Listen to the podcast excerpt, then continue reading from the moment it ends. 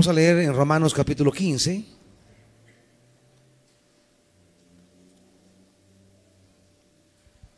Romanos capítulo 15.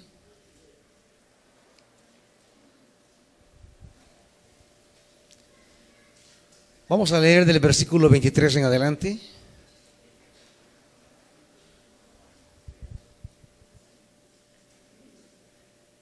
Romanos 15, 23.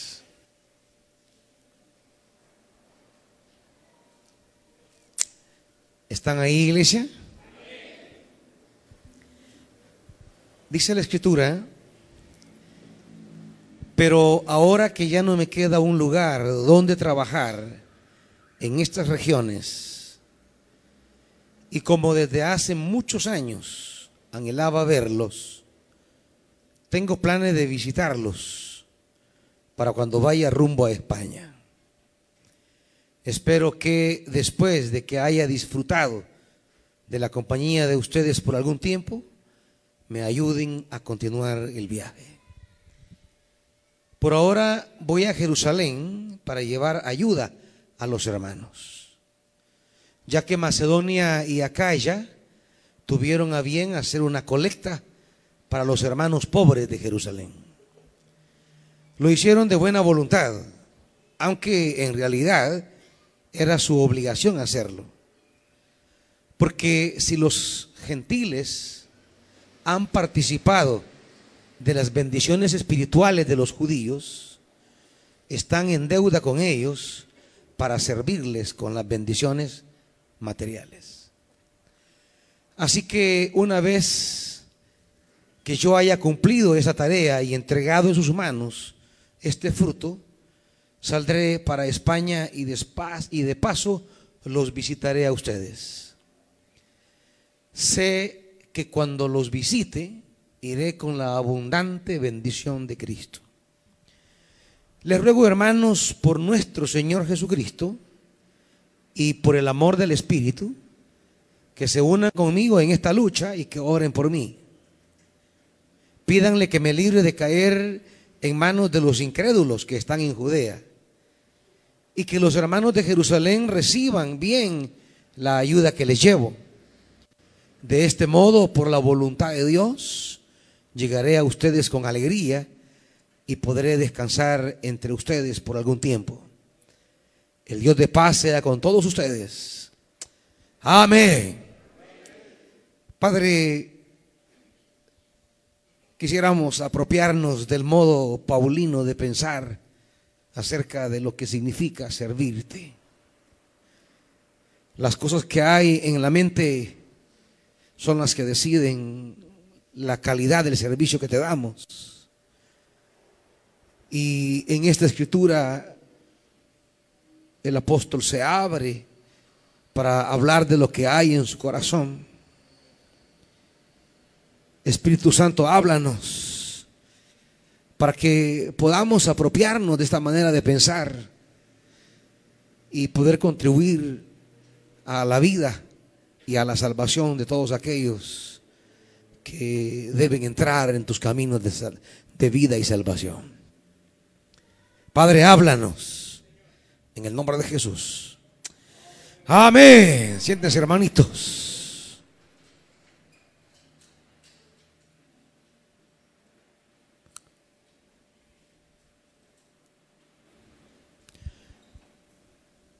En estos versículos, digamos que el apóstol Pablo abre el corazón acerca de lo que él entiende es la labor apostólica. Como Pablo entiende el servicio a Dios, cuáles son los, los principios que hay en su mente, qué es lo que lo impulsa, qué es lo que lo mueve, qué, es lo que lo lleva a, pregonar la palabra. ¿Y, qué entiende él por predicar el Evangelio? ¿Qué, qué hay en él para, para, para poder ser empujado hacia hacer la obra. Pablo no fundó la iglesia de Roma, la iglesia de Roma ya existe cuando él escribe esta carta. Y su anhelo siempre ha sido conocer a los hermanos que están en Roma. No sabemos nada acerca de, de cómo se formó esta congregación. No sabemos cómo llegó esta iglesia a constituirse.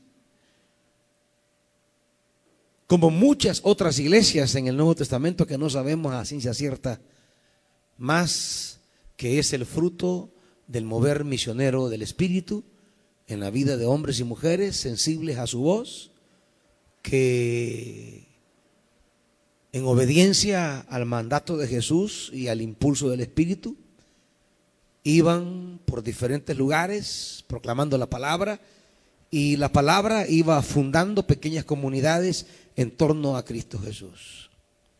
Las iglesias no eran cosas tan enredadas como lo son ahora. Las iglesias en aquel entonces no eran cosas sofisticadas como hoy, con dogmas, tradiciones, rituales y, toda clase de tradiciones. Las iglesias eran pequeñas comunidades inspiradas en Jesús, animadas por el Espíritu y guiadas por el Evangelio. Su finalidad última era dar testimonio vivo y alegre de lo que Jesús puede hacer entre los seres humanos y revelar cuál era el interés de Dios sobre la tierra. No era nada de estar convenciendo a la gente sobre doctrinas. No era nada de estar eh, metiendo a la gente en dogmatismos. No era nada de estar metiendo a la gente en tradiciones. Ser iglesia para el siglo I era un asunto de más bien de vida que, de preservar eh, eh, cuestiones eclesiásticas o religiosas. Y servir a Dios y predicar la palabra, pues era el anhelo de todo creyente. Por eso se formaron una cantidad de iglesias que no sabemos. Quizá todo operó, como dice Hechos de los Apóstoles, cuando se funda la iglesia en Samaria, se funda en Antioquía. Dice que la gente que había huido por la dispersión iba anunciando la buena nueva. Y, y donde se anunciaba la buena nueva, se formaban personas identificadas con esa buena nueva que querían continuar creciendo en su fe en Cristo Jesús. Y de seguro también con Roma pasó igual.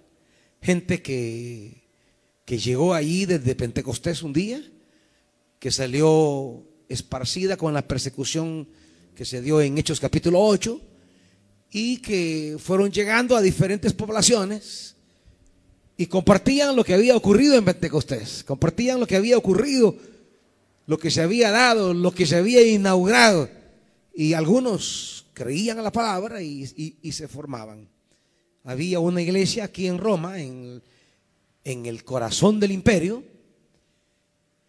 y Pablo tenía tiempo ya de querer conocer a estos hermanitos.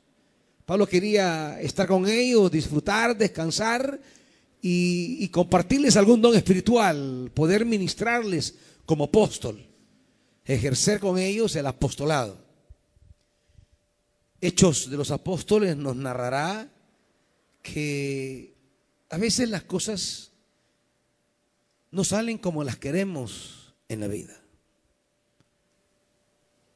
Y que el siervo de Dios tiene, la sierva de Dios tiene que aprender a recibir, a vivir y a ser fiel en la misión aun cuando lo que le pedimos a Dios no, no sea como nosotros anhelamos.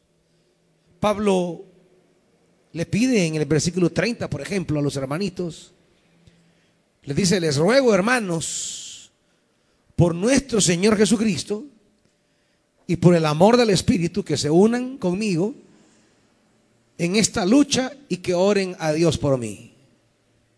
El antes de ir a, España y pasar por Roma, él va para Jerusalén. Quiere estar con los hermanos de Jerusalén porque le lleva un donativo, ya vamos a hablar de eso. Le lleva una siembra de las iglesias, de la gentilidad. Y él tiene preocupación que los hermanos no la quieran aceptar. Ya vamos a hablar de eso. Pero quiero remarcar en este punto porque a veces nosotros que estamos sirviendo a Dios, cuando las cosas no se dan como queremos, nos desanimamos. Porque a veces no entendemos los caminos y las maneras de Dios de obrar y de llevarnos. Y Pablo le pide a los hermanos que se unan con él en oración. ¿Y qué es lo que él les pide? Dice versículo 31, pídanle, uno, ¿qué? Que me libre de caer en manos de los incrédulos que están en Judea. Eso es lo primero. Lo segundo que le pide es y que los hermanos de Jerusalén reciban bien la ayuda que los llevo. Segunda petición.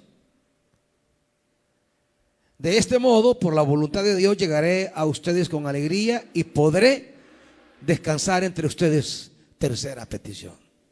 Pablo les dice, únanse conmigo en esta lucha y pídanle a Dios tres cosas que yo quiero.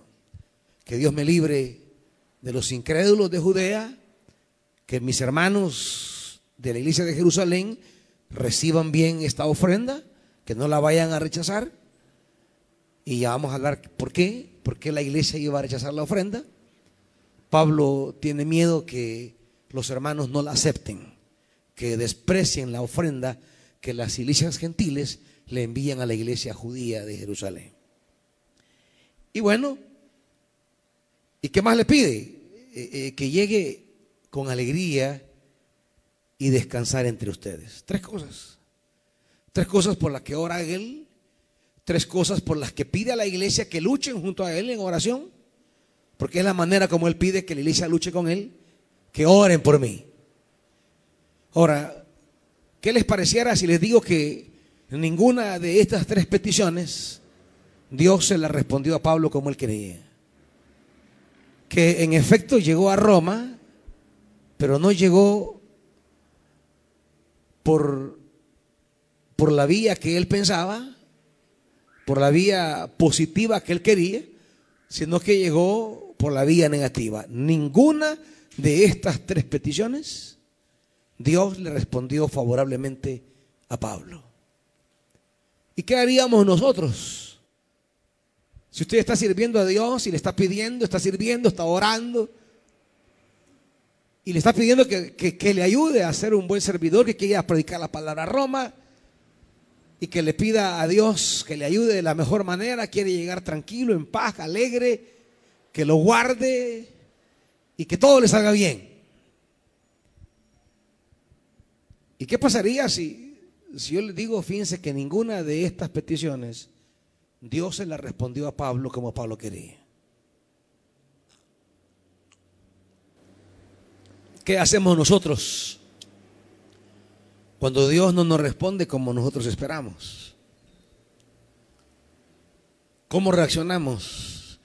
¿Y cuál es nuestra mentalidad respecto al servicio? Acompáñenme a Hechos de los Apóstoles para, para unirnos a Pablo en este itinerario, capítulo 21.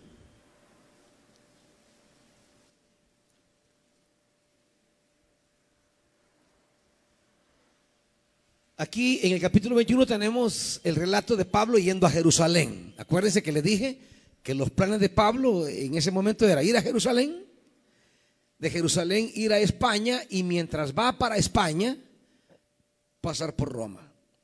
Y ya vamos a ver por qué quería ir a España. Primer, primer tramo del, del trayecto, capítulo 21 de Hechos, Pablo dice, el título llega a Jerusalén. Hasta aquí todo parece normal, la oración va bien, Pablo llega a Jerusalén y, se reúne con los ancianos eh, de la iglesia. Versículo 17, cuando llegamos a Jerusalén, los creyentes nos recibieron calurosamente. Al día siguiente Pablo fue con nosotros a ver a Jacobo y a todos los ancianos que estaban presentes. Y versículo 20, al oírlo alabaron a Dios, luego le dijeron a Pablo y a veces, hermanos, hermano, ¿cuántos miles de judíos han creído y todos ellos siguen aferrados a la ley? Ahora bien, han oído decir que tú enseñas que se aparten de Moisés todos los judíos que viven entre los gentiles. Les recomiendas que no circuden a sus hijos ni vivan según nuestras costumbres. ¿Qué vamos a hacer? Sin duda se van a enterar de que ha llegado. Por eso será mejor que sigan nuestro consejo. Hay aquí entre nosotros cuatro hombres que tienen que cumplir un voto. Llévatelos, toma parte en sus ritos de purificación y paga los gastos que corresponden al voto de rasurarse la cabeza. Así todos sabrán que no son ciertos esos informes acerca de ti, sino que tú también vives en obediencia a la ley. 26. Al día siguiente Pablo se llevó a los hombres y se purificó con ellos. Luego entró en el templo para dar aviso de la fecha en que se vencería el plazo de la purificación y se haría la ofrenda por cada uno de ellos. Pareciera entonces, en primer lugar, que una de las peticiones que los hermanos acepten la ofrenda no fue contestada. Santiago, que era el líder de la iglesia de Jerusalén, le dice, mira, mejor anda al templo y paga los votos, los tuyos y los de estos hombres. En otras palabras, la ofrenda que él llevaba, la iglesia le dice, mejor paga la purificación tuya, la de estos hombres, para que el resto de judíos que viven en Jerusalén vean que tú sigues siendo un judío que respeta la ley. La iglesia parece no recibir la ofrenda y ya daremos el porqué. Pablo va a pedir oración eh, a ellos y ya vamos a ver qué es lo que ocurre con esto de gentiles ofrendando a los judíos. La iglesia no parece muy, eh, digamos, abierta a recibir la ofrenda que las iglesias gentiles le llevan. Y más bien le dice que destine la ofrenda para pagar los votos y que él demuestre que sigue siendo judío, respetuoso de la ley. Cosa que Pablo lo será hasta el final. Él nunca dejará de ser judío. Él siempre será un judío, solo que creyente en Jesús. Un judío que creía en Jesús. De hecho, Pablo nunca fue cristiano, en el sentido que hoy entendemos la palabra nosotros cristianos. ¿verdad? Eh, cuando hablamos de la conversión de Pablo, a veces queremos que él se convirtió del judaísmo al cristianismo, no, hermanito. Eh, eh, esos son conceptos que no, que no estaban en esta época. Esa manera de entender la vida de las personas no era propia de, de los años 40. esa es una manera de entender a Pablo ya siglos después. Pensar que él dejó el judaísmo y se convirtió al cristianismo. Eso, eso no es cierto. Esa manera de ver a Pablo no existía en ese momento, ni de él ni de muchas congregaciones más. Pablo ni siquiera habla que tenía una vida disoluta. Es más, él dice, yo en mi vida de judío era irreprensible. O sea, imagínense, Pablo está hablando que él era un modelo de moral. Pues no es aquella cosa como nosotros, que fíjese que yo antes era un gran bolo que yo antes eh, lo pasaba chupando en el babalú. Y, ahora en Cristo ya no chupo. A ver, va. Eh, eso es, esos, mire que yo antes era un gran ladrón, yo antes era un gran, bueno, todo aquello que hablamos negativo en términos morales. Pablo no, Pablo jamás va a decir que moralmente era alguien desastroso. Es más, Pablo va a decir yo era irreprensible era un modelo de moral. La conversión o la llamada conversión de Pablo no es una conversión de una vida disoluta a una vida moralmente aceptable, no es la conversión de una religión a otra religión, no, no. Pablo es alguien que desde su fe judía encontró a un judío llamado Jesús, en quien reconoció por el Espíritu que él era el Mesías y comenzó a predicar, este Jesús es el Mesías. Y ese es el mensaje de Pablo. Jesús es el Mesías. Jesús de Nazaret, el hombre clavado en la cruz, que es locura para muchos, Él es el Mesías enviado por Dios. Y en Él es que Dios nos ha traído reconciliación. Ese es el mensaje. No, no, no, no se pregona una religión. Los hermanitos no predicaban el cristianismo predicaban a Cristo y que en Él Dios nos reconcilia consigo mismo. Ojalá la iglesia vuelva al mensaje de Jesús en medio de tantas religiosidades que hay. Pero bien, la primera, la primera oración parece no tener respuesta positiva. Dice 27, cuando estaban a punto de cumplirse los siete días, unos judíos de la provincia de Asia vinieron a Pablo, vieron a Pablo en el templo y alborotaron a toda la multitud y le echaron mano, gritando, israelitas, ayúdennos. Este es el individuo que anda por todas partes enseñando a toda la gente contra nuestro pueblo, nuestra ley y este lugar. Además, hasta ha metido a unos griegos en el templo y ha profanado este lugar santo. Ya antes habían visto en la ciudad a Trófimo, el Efesio, en compañía de Pablo, y suponían que lo había metido en el templo. Toda la ciudad se alborotó, la gente se precipitó en masa, agarró a Pablo, lo sacó del templo a rastras e inmediatamente cerraron las puertas. Y estaban por matarlo cuando se le informó al comandante del batallón romano que toda la ciudad de Jerusalén estaba amotinada. Enseguida tomó algunos centuriones con sus tropas y bajó corriendo hacia la multitud. Al ver al comandante y a sus soldados, los amotinados dejaron de golpear a Pablo. El comandante se abrió paso, lo arrestó y ordenó que lo sujetaran con dos cadenas y luego preguntó quién era y qué había hecho. Entre la multitud cada uno gritaba cosa distinta. Como el comandante no pudo averiguar la verdad a causa del alboroto, mandó que condujeran a Pablo al cuartel. Cuando Pablo llegó a las gradas, los soldados tuvieron que llevárselo en vilo debido a la violencia de la turba. Y el pueblo en masa iba detrás gritando que... ¿Qué pasó con esta otra petición? ¿Cuál era la, la petición? Que me libre de los incrédulos que están en Judea. ¿Y qué pasó aquí? ¿Lo libró Dios? Pregunto, ¿lo libró Dios? No. Ni los hermanos aceptaron la ofrenda, ni tampoco fue librado de esta turba que está pidiendo su cabeza. Ahora, ¿qué, va a pensar Pablo? ¿Qué pensamientos se le vienen a la cabeza cuando sus oraciones no son contestadas como él espera? Y ustedes, hermanitos, cuando las oraciones no son contestadas como usted quiere, y usted sirviendo, trabajando, comprometido, y está dándole y de repente usted le pide a Dios tal cosa y Dios no se la responde. O a lo menos no como usted quiere.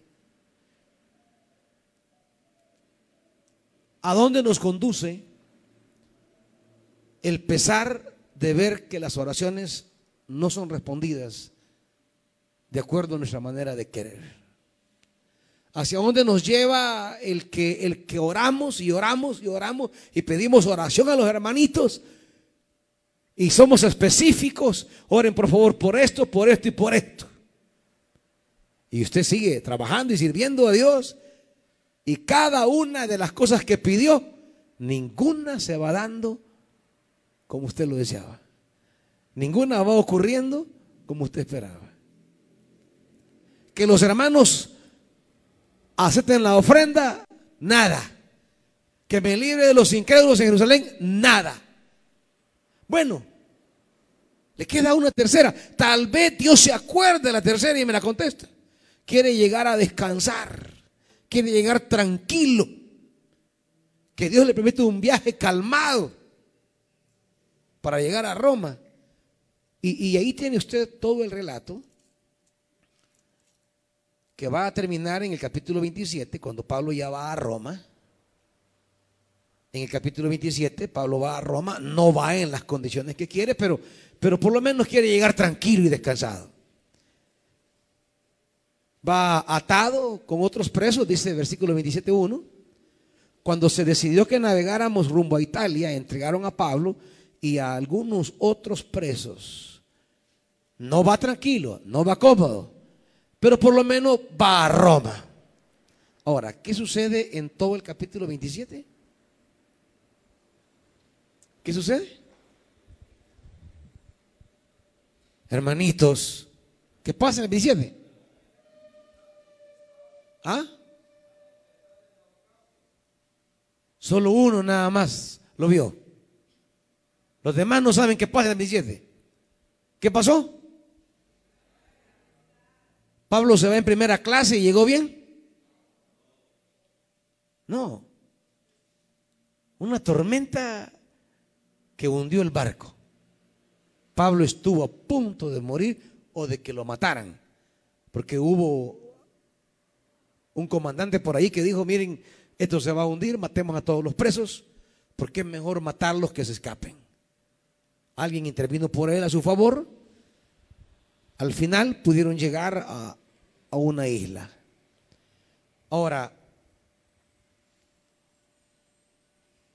vea el versículo 10, el 11 del capítulo 28. Al cabo de tres meses en la isla, después del naufragio, zarpamos en un barco que había invernado allí y ahí empieza él el viaje. Y dice 14, ahí encontramos algunos creyentes que nos invitaron a pasar una semana con ellos y por fin llegamos a Roma. Los hermanos de Roma, habiéndose enterado de nuestra situación, salieron hasta el foro de Apio y tres tabernas a recibirnos. Al ver a Pablo, al verlos, Pablo, ¿qué hizo? Ve, vea la mentalidad de Pablo. Pablo no va lamentándose. Eh, ya no quiero servir porque miren, le pedí a Dios que aceptaran la ofrenda. Nada. Le pedí a Dios que no fuera a caer en manos. Nada.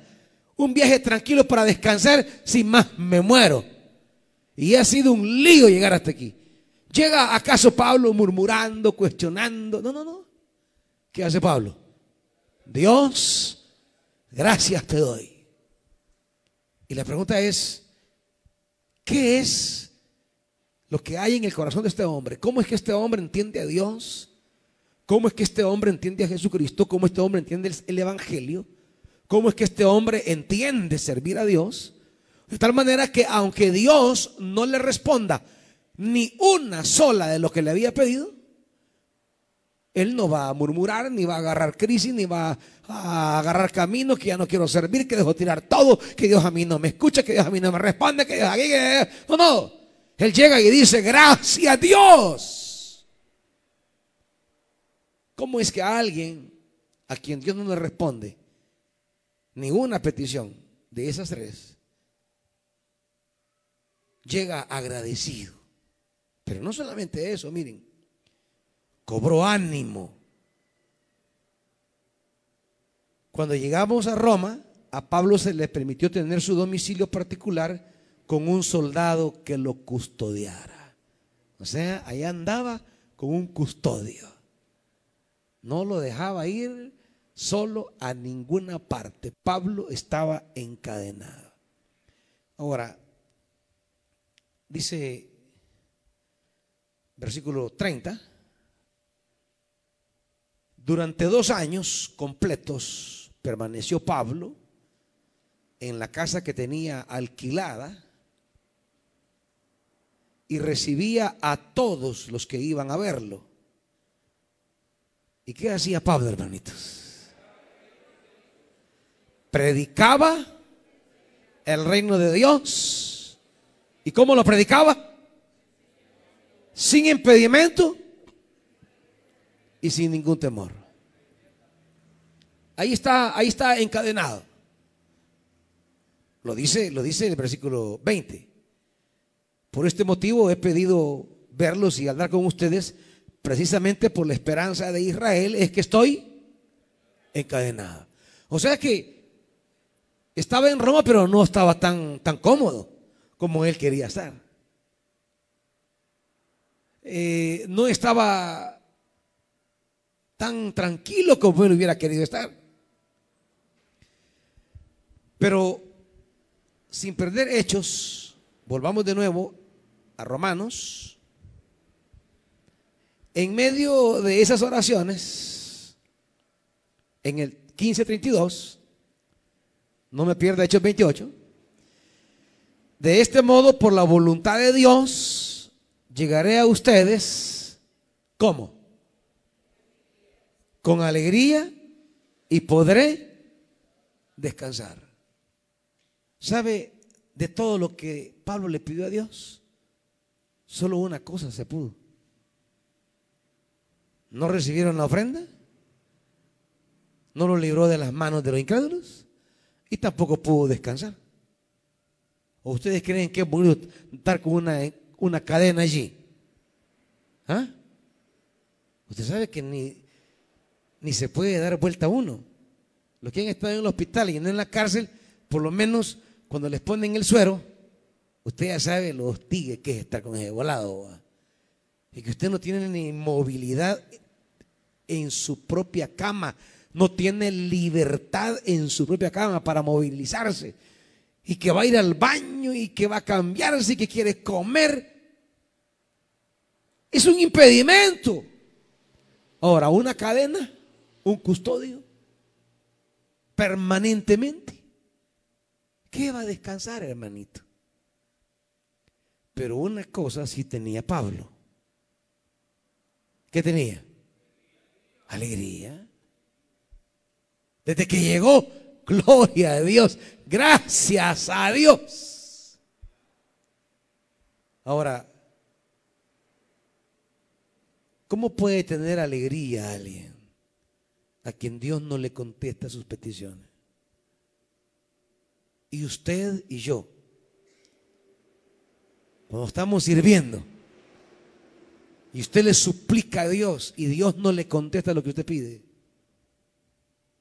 ¿qué pasa con la alegría? Yo creo que tenemos que revisar a fondo qué es el Evangelio para nosotros, qué es Jesucristo para nosotros, qué es servir a Dios para nosotros. Porque si el servicio, el servicio a mi Señor va a estar condicionado a respuestas solo positivas de Dios, y cuando Él me responda negativamente, yo me voy a hacer el desentendido y voy a renunciar y voy a dejar todo esto y, y me descomprometo y no quiero nada con Dios. Entonces quiere decir que a la raíz, a la base de mi entendimiento de lo que es servir a Dios, hay algo que está equivocado. Y es ahí donde tenemos que revisar a profundidad en qué se ha convertido Jesucristo para nosotros. ¿En qué se ha convertido el Evangelio para nosotros? ¿En qué se ha convertido el servicio para nosotros? Porque es esto justamente, esa mentalidad donde condicionamos a Dios a nuestro bienestar, es esa mentalidad la que ha empobrecido la calidad del Evangelio, la calidad del compromiso y ha convertido el Evangelio en una, en una, en una cosa de, de mercado religioso, de mercantilismo. La mentalidad mercantilista es la que domina nuestra mente. Tú me das, yo te doy. Tú me escuchas, yo te sirvo. Tú me atiendes y yo te sigo. La mentalidad mercantilista está a la base de lo que hoy es el Evangelio, un acuerdo comercial con Dios. Eso es lo que hemos hecho del Evangelio. Un acuerdo mercantilista con Dios. El lema es dando y dando. Señor, vamos dando y dando. Tú me das, te doy, me quitas, te dejo. Esa mentalidad mercantilista que hoy día se ha apoderado de la iglesia evangélica ha convertido el evangelio y la salvación en un trato mercantilista con Dios, el servicio en una cuestión condicional. Y por eso es que no tenemos ni el temple, ni la devoción, ni la entrega, ni la magnitud de servicio que tenía Jesús, ni que tenía Pablo. Por eso nos cuesta ser discípulos de Dios, imitadores de Jesús, porque no somos capaces de rendirnos incondicionalmente a Dios. Siempre vamos poniendo condiciones. Y mientras yo esté bien, te voy a servir. Mientras todo me salga nítido, voy a ir con todo. Mientras tú me vayas respondiendo a las cosas que necesito, yo estaré aquí para servirte. Pero a medida las cosas no van saliendo como quiero, se apodera la frustración, la decepción, la desmotivación y vamos dejando las cosas tiradas en el camino. ¿Qué clase de evangelio hemos creído entonces? ¿Qué clase de salvación es la que hemos obtenido? ¿Qué clase de servicio es la que estamos dando? Por eso la superficialidad, la mediocridad y la inconstancia en el servicio de muchos. Porque a la base de su relación con Dios, lo que hay es un interés personal. Lo que hay es queremos sacar de Dios el máximo beneficio para nosotros con el mínimo sacrificio para su obra. El Evangelio lo hemos puesto en oferta, en rebaja. Lleve hoy y pague en la eternidad. Y con esa mentalidad hemos interiorizado de manera natural, de manera eh, eh, eh, silenciosa, esa mentalidad, esa mentalidad que Jesús va a denunciar en, en Juan 6, acompáñenme, ya volveremos a Hechos. En Juan 6 se nos relata la alimentación de los cinco mil. Juan capítulo 6.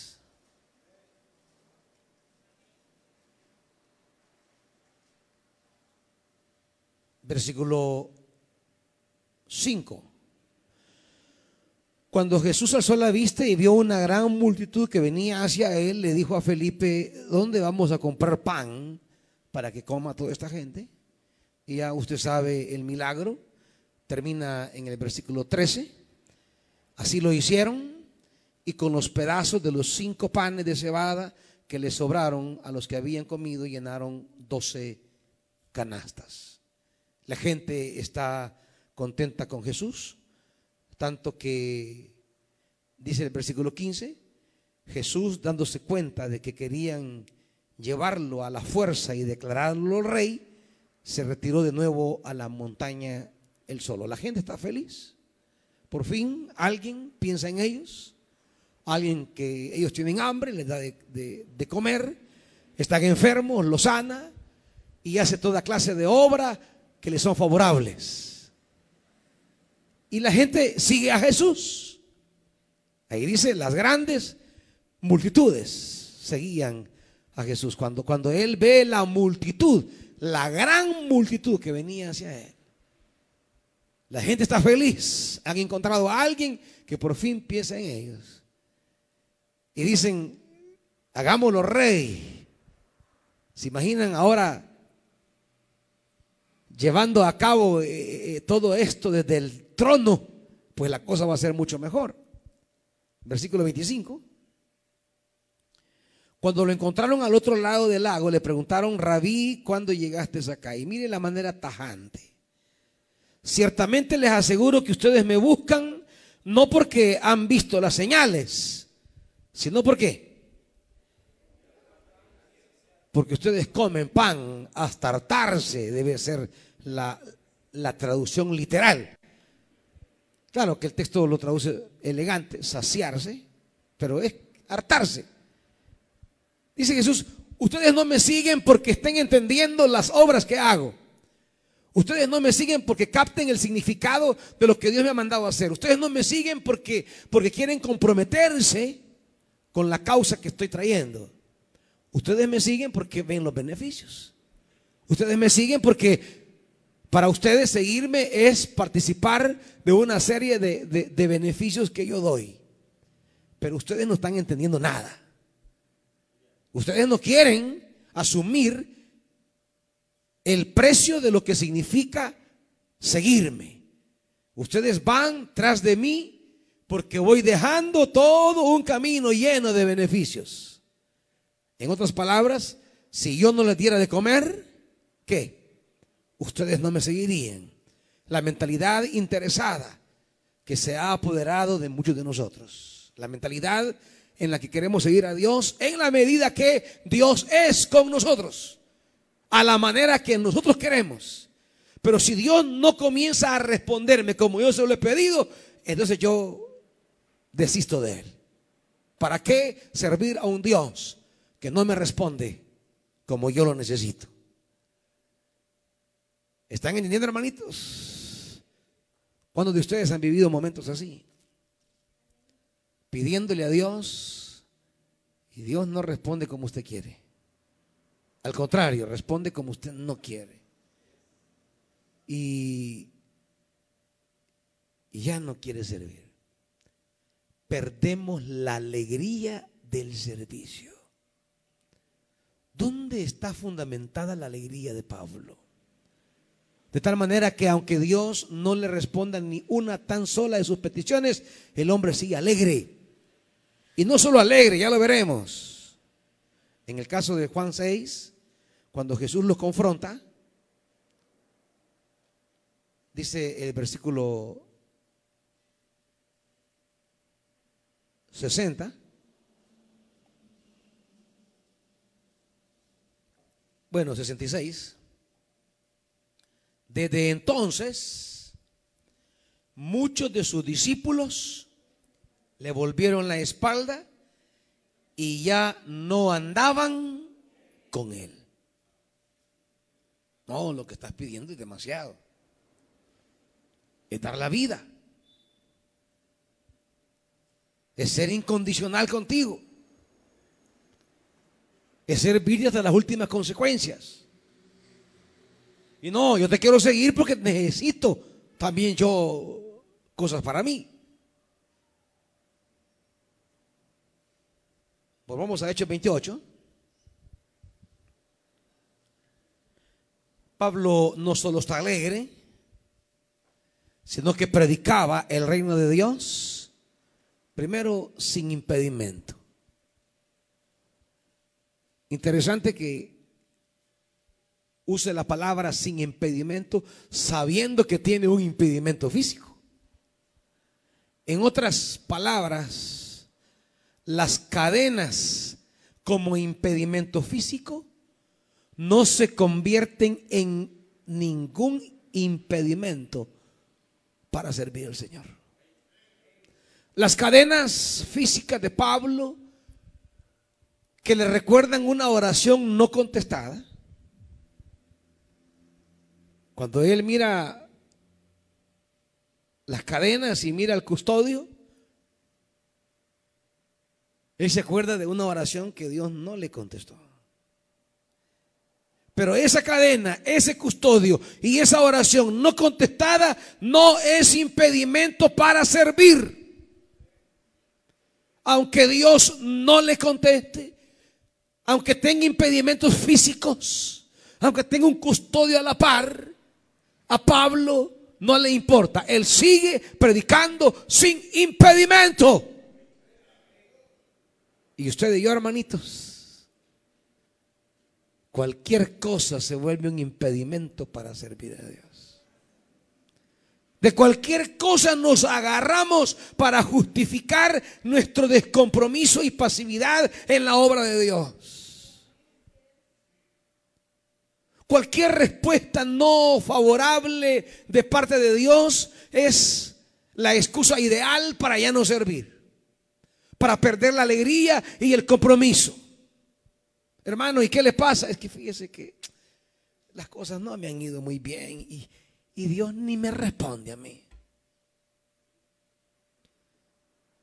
Si tales sentimientos han sido parte de nuestro de nuestra vida, de nuestra reflexión, tenemos que sentarnos entonces a preguntar bueno, ¿y para mí qué es el servicio entonces? ¿Quiere decir que el servicio es una transacción que he hecho con Dios? ¿Quiere decir que solo le voy a servir en la medida que las cosas me salgan bien? ¿En la medida que todo me resulte favorable? ¿En la medida que vaya marchando bien, tranquilo? Pablo dice, quiero estar entre ustedes y descansar. Pablo se miraba en una hamaca. Quiero que me reciban, me den alojamiento, quiero descansar mientras esté entre ustedes y después me ayudan a seguir el viaje para España. Ese era el pensamiento de Pablo. Pero, pero no hay hamaca. No hay descanso. Lo que hay son cadenas. Lo que está es preso. Ni los hermanos recibieron la ofrenda, ni Dios lo libró de hombres malvados, ni siquiera está descansando, pero el hombre está feliz. Está predicando sin impedimento alguno. ¿Por qué? ¿Por qué el reino de Dios avanzaba? ¿Por qué la palabra corría? Porque había gente como esta. Gente que entendió que el servicio es la respuesta incondicional e inquebrantable a la gracia con la que Dios me ha tratado. La bondad con la que Dios me ha cubierto la oportunidad que Dios me dio de ser parte de su propósito redentor. Pablo no ve en el Evangelio un, un mercantilismo. Para él el Evangelio no es una cuestión de tratos con Dios. Para él el Evangelio es ser esclavo ser siervo. Como le dirá a la iglesia de Éfeso, atado voy al Espíritu donde Él me lleve. Y si tengo que ir atados en cadenas, pues no importa. Yo le pido que no, pero si eso quiere Él, no importa. Porque para Pablo había solo una cosa que a Él importaba. Una tan sola cosa era lo que a Él le importaba y era relevante. Seguir predicando el Evangelio. Y mientras yo pueda predicar, soy feliz, dice Pablo. Por eso él, en la carta a los filipenses,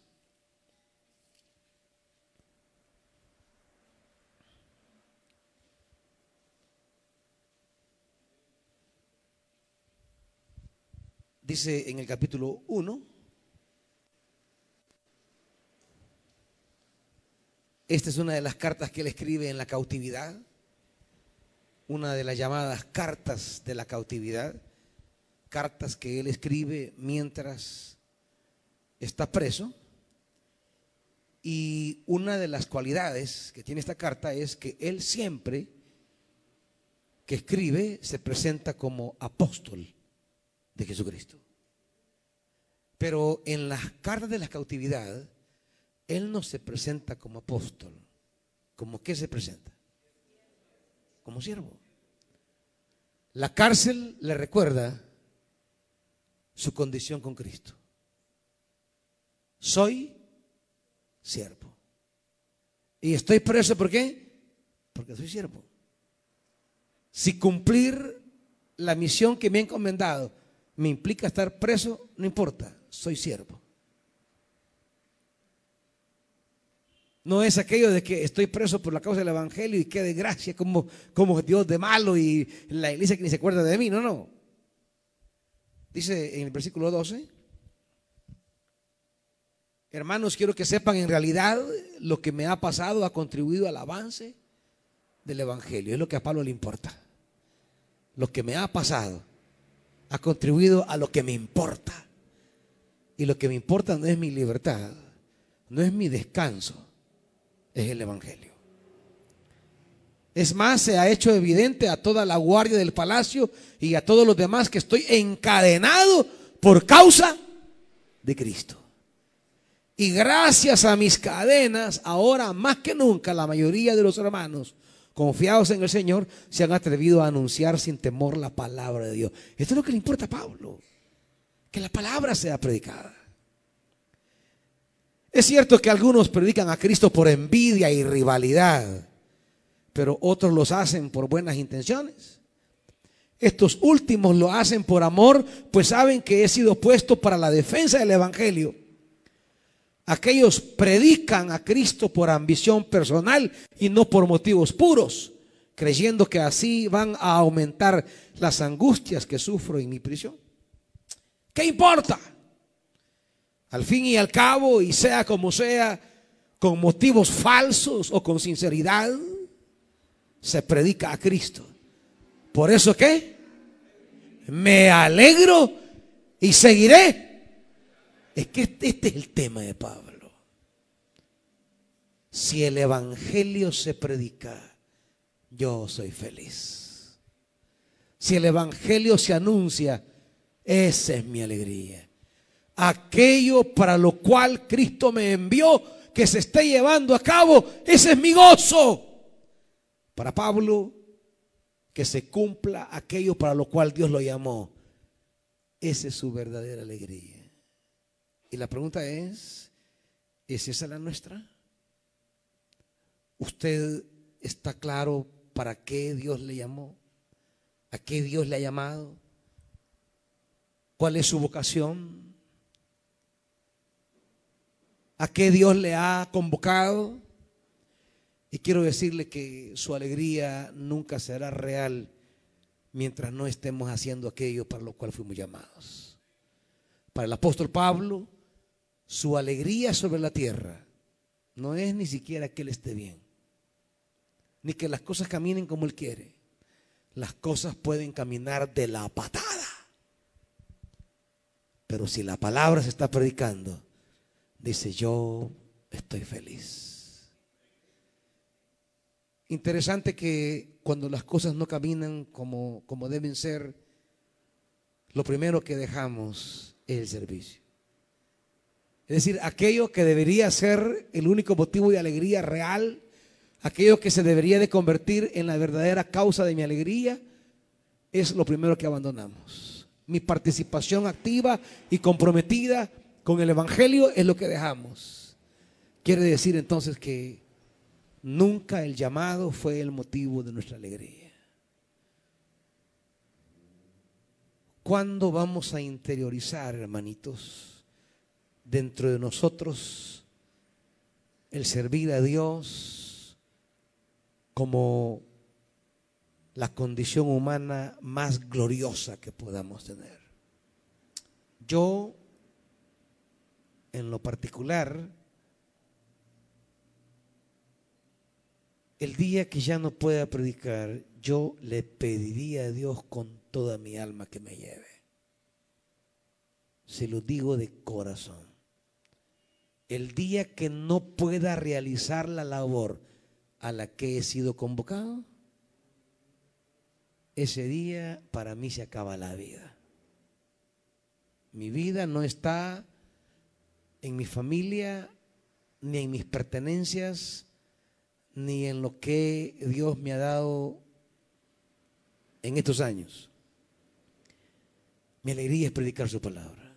El día que yo ya no lo pueda hacer, ese día con toda mi alma le digo a Dios que me lleve. No hay ya alegría para mí fuera de eso. ¿Y cuánto anhelamos que servir a Dios debe ser la razón última de alegrarnos todos, hermanitos? Y aunque las cosas un día no caminen como deben caminar, aunque un día las cosas no marchen ni Dios me responda como yo quisiera que me respondiera. Mientras les podamos seguir sirviendo, ahí está la gloria nuestra, hermanitos. Porque eso es lo que se preserva a perpetuidad. Eso es lo que presentaremos en la eternidad. Yo, no voy a presentar eh, ni mujeres ni hijos en la eternidad. Yo no voy a presentar posesiones. No voy a presentar cargos. ¿Qué hice para el reino de Dios? ¿Cuál fue mi servicio a la causa de Dios? ¿Cómo me comprometí con su reino? Eso es lo que presentaremos en aquel día. Nuestros talentos, dice aquella palabra. ¿Cómo pusimos a trabajar nuestros talentos? De tal manera que si tan solamente eso le pidiéramos a Dios, que nuestra alegría sobre la tierra sea el servicio que le damos, la manera en que proclamamos la palabra y contribuimos a que el Evangelio camine, cómo la obra avanza, esa debería ser nuestra mayor alegría. Y si esa no lo es, corremos el riesgo que todas las vicisitudes que vivimos en la vida vengan a robarnos la plenitud y la realización. Que las pérdidas que vamos a experimentar en la vida nos vacíen la alegría. Las pérdidas materiales, las pérdidas, pérdidas relacionales, las pérdidas eh, familiares, cualquier pérdida en la vida, nos exponemos a que nos vacíe de la alegría y del sentido de vivir si no sabemos dónde poner la esencia de lo que somos. Y la esencia de lo que somos, para que nadie nos robe la alegría, hay que saberla poner donde Dios quiere que la pongamos. Y dice, y Pablo predicaba sin ningún impedimento.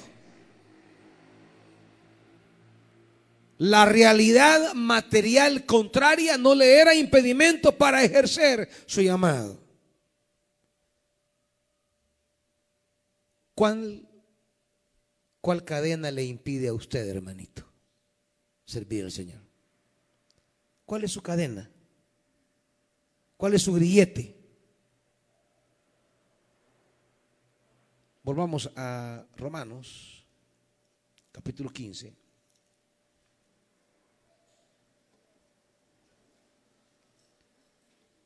Sigamos viendo la mentalidad de este servidor.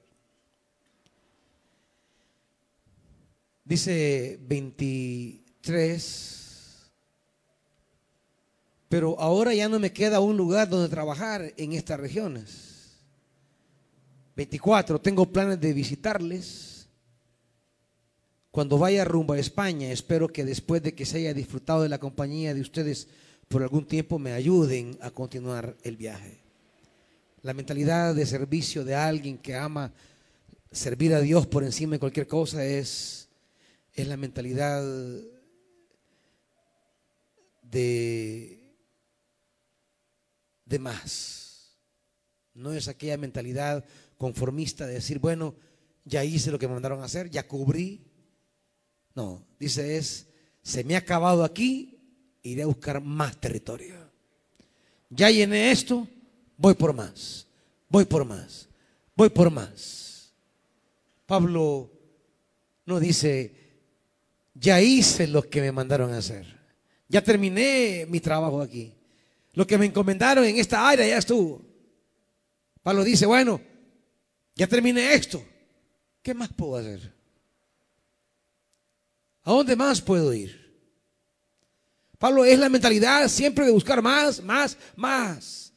Necesitamos gente que sepa que siempre hay nuevas formas de hacer la obra de Dios.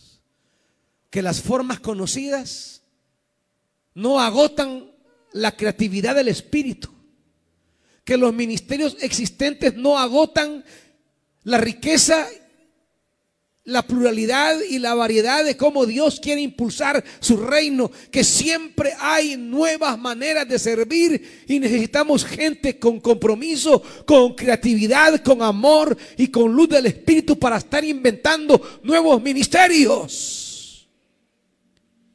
Una iglesia que comienza a estancarse, es aquella iglesia en la que no surgen nuevos ministerios.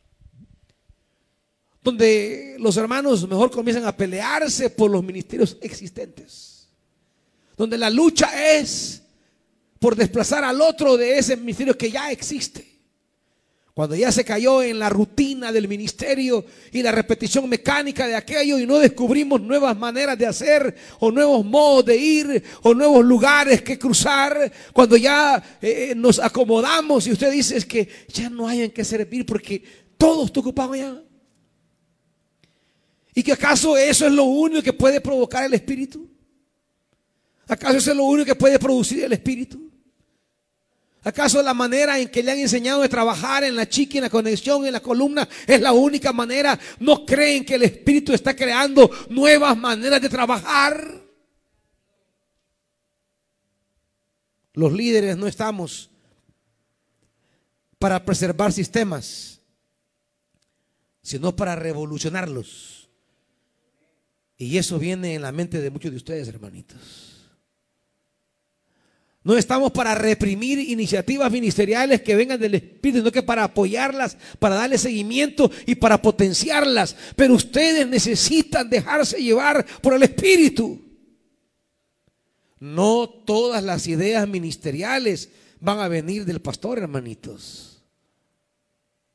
En Hechos de los Apóstoles, eran los creyentes los que abrían brecha en nuevos sectores. Y lo que hacían era mandar a Pedro y a Juan para que bendijeran esa iniciativa. Pero ¿quiénes tenían la iniciativa? La gente. Descendieron a Samaria y comenzaron a aplicar a samaritanos. Y el espíritu se movía ahí.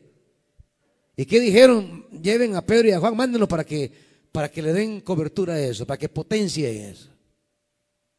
Llegan a Antioquía y comienzan a predicar a, gentiles y mandan de Jerusalén a Bernabé. Bernabé anda, dale seguimiento a eso, fortalece eso. Hay algo nuevo de Dios ahí.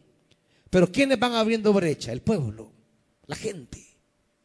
Porque ustedes tienen los dones y los llamados, hermanitos. A ustedes se les han dado capacidades del Espíritu, no para estar mediamente en, en ministerios ya establecidos, para crear nuevos. Hechos de los apóstoles es la narrativa de cómo el Espíritu va enriqueciendo, cómo el Espíritu va siendo creativo y va generando nuevas maneras de ser iglesia y va cruzando nuevas fronteras. No es tiempo de acomodarnos. Por eso dice Romanos 12, versículo 2, que dice hermanitos, Romanos 12:2. No se amolden al mundo actual, si no sean transformados mediante la renovación, no hagan moldes de sus ministerios. Qué feo es cuando ya tenemos un molde. ¿Y qué va a hacer? Lo mismo de siempre. ¿Y cómo lo va a hacer? Igual. ¿Y qué dice el líder? Vaya, anda, voy a saber cómo se hace. Y cuando se dice, voy a saber cómo se hace, ¿qué estamos diciendo? Vamos a hacer las cosas como ya las hemos hecho. Y si seguimos, quiere decir que eso es repetición y repetición y repetición. ¿Quiere decir que no hay nuevas maneras de hacer la obra? ¿Quiere decir acaso que no hay nuevos modos de hacer la obra? ¿Y cómo usted está irrumpiendo con la creatividad del Espíritu, hermanito? Es usted, hermanita. No es de pararse a juzgar, es de decir, ¿cómo voy a hacer la chiqui hoy? Me han dado un molde y ya la practiqué y, me lo puedo y aprendí. Pero no estamos para repetir moldes. Ahora, ¿cómo lo voy a hacer? Espíritu, ¿qué invento? ¿Qué, qué, qué tiene ese espíritu? ¿Qué vamos a hacer ahora? Vamos a romper este molde. ¿Cómo voy a hacer la conexión? ¿Qué, qué está matando los ministerios? La rutina. ¿Qué está matando la chiqui? La rutina. La conexión, la rutina. La columna, la rutina. El ministerio, la rutina. La rutina se encarga de matarlo todo. No se amolden. No se pongan camisas de fuerza. El espíritu es creatividad, es libertad es rompemoldes. Y es la aventura interminable de descubrir nuevas maneras de cómo Dios quiere hacerse presente. ¿Qué me alegra oír? Me decía hermana Eli, mire, le pido permiso porque queremos empezar los martes ya a ir a visitar los parques después de escuchar predicadores y a salir en las noches, eh, eh, andar, andar en nuestro ministerio Felipe, hermano, le digo, ni me pida permiso. Dele. Ese es el llamado, su creatividad, dele. Es más, yo la voy a acompañar. Démosle con todo. Porque para eso estamos. Para acompañar las iniciativas. Pero son ustedes, hermanitos, los que tomando el servicio como su mayor gloria, se dejan llevar por el Espíritu para decir, mire, he estado sintiendo de Dios empezar este ministerio y hacer aquello otro, e ir a aquello. Hay gente a la que nadie le está poniendo atención. Bueno, dele, dele. Ese es Pablo. Pablo es el apóstol que siempre está pensando que hay otros lugares, que hay otras formas, que hay otras personas a las que no se le está ministrando el amor de Dios. Y ojalá así también fuésemos nosotros Pablo tiene mucha preocupación por los pobres, porque el apostolado es la proclama de la palabra y el cuidado de los pobres. Esa fue la, la encomienda que se le dieron en Gálatas, cuando se pusieron de acuerdo con Pedro acerca del ministerio. Le dicen en Gálatas 2, dice Gálatas capítulo 2, versículo 8. El mismo Dios que facultó a Pedro como apóstol de los judíos, me facultó también a mí como apóstol de los gentiles. En efecto, Jacobo, Pedro y Juan, que eran considerados columnas, al reconocer la gracia que yo había recibido, nos dieron la mano a Bernabé y a mí en señal de compañerismo, de modo que nosotros fuéramos a los gentiles y ellos a los judíos. Solo nos pidieron que nos acordáramos de los pobres. Y eso es precisamente lo que he venido haciendo con esmero. La labor apostólica es proclamar el Evangelio, acordarse de los pobres. Independientemente de cualquier vocación, la tarea hacia los pobres es una tarea fundamental en la vida de la iglesia. Servir con los pobres, trabajar con los pobres, caminar con los pobres, atender a los pobres, sea que hemos sido llamados a los judíos o a los gentiles, sea el llamado que tengamos, esa es una convocatoria para todos, de manera universal. El servir a los pobres es parte de la tarea apostólica. Esto no es no es que si, que si tenemos que hacer obra social. No, no, no, es que esto, esto no, es, no es separar evangelio de, de lo social, hermanitos. La tarea apostólica de predicar el evangelio es todos los hombres o todas las personas y todo lo humano. No hay una necesidad humana que quede fuera de la convocatoria evangelizadora de la iglesia. Donde haya una necesidad, ahí tiene que estar la iglesia. Yo estaba viendo una foto ayer de Valle del Sol, un basural terrible. Alguien subió una foto diciendo, miren cómo está Valle del Sol. Y yo me preguntaba, nos vamos a cruzar de brazos ante un gobierno local que no vela por la salud de sus habitantes. No podríamos como iglesia hacer algo, movilizarnos y no ser indiferentes ni pasivos ante eso, que no solo traerá, que no solo trae una mala imagen, sino potenciales problemas de salud para todos incluyendo a los hermanitos que viven en Valle del Sol.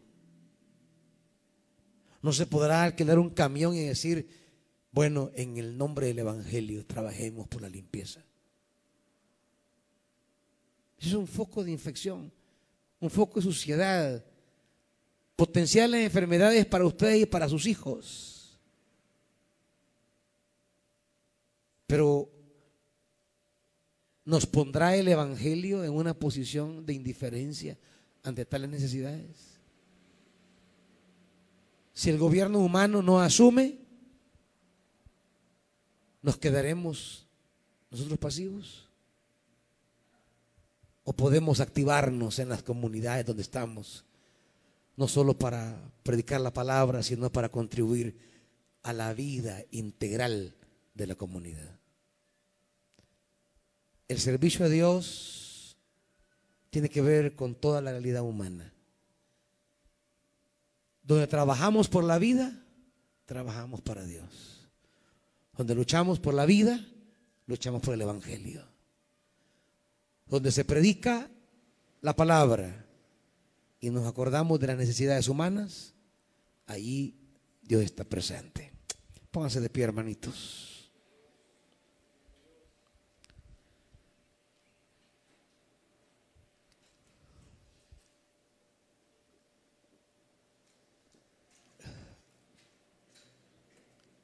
¿Cómo quisiera que el Espíritu nos diera esta idea de, servir a Dios? Esta manera paulina de, de pensar el Evangelio, de vivir a Jesucristo. Padre,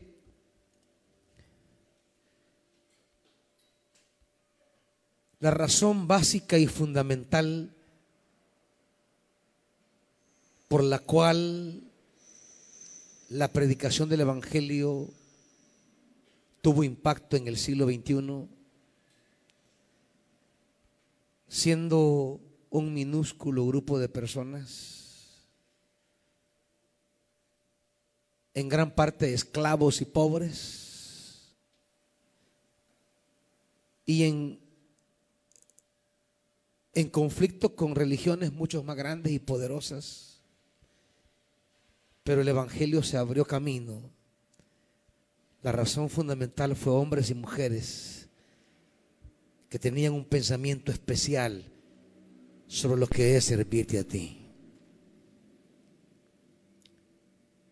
Para ellos, servirte era la razón de vivir. Predicar la palabra era el motivo de existir. trabajar por la vida.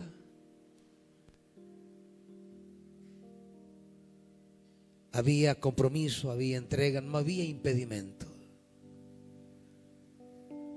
Nada le impedía a ellos participar en tu ministerio, nada. Cosa muy diferente con nosotros, Dios, que cualquier cosa nos impide cualquier cosa se convierte en un impedimento, en una justificación para posponer, para dejar, para abandonar, para no ir, para no estar. Necesitamos, Señor, gente que no tenga ningún impedimento para servirte. Que aunque las cosas no salgan como queremos o como pedimos, que aunque las cosas no resulten como anhelamos, que la barca siga firme, haciendo la obra la que nos ha mandado hacer. Espíritu Santo despierta en cada hombre y cada mujer de esta iglesia el ser parte de la proclama, el ser parte de que la obra camine, el ser parte el tener compromiso, Dios. Queremos como Pablo predicar sin impedimento.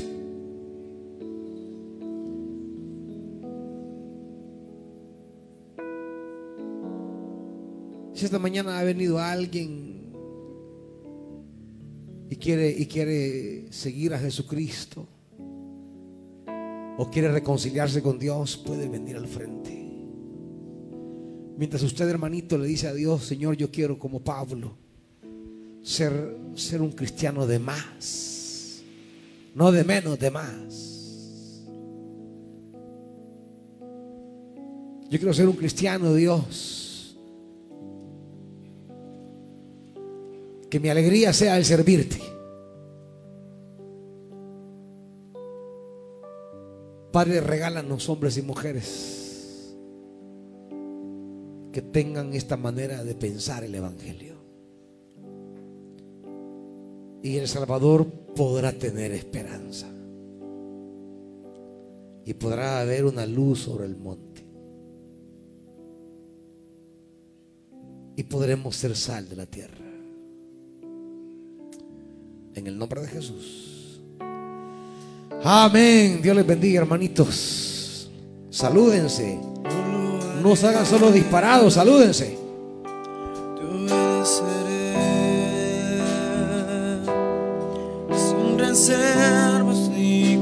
Ni condiciones.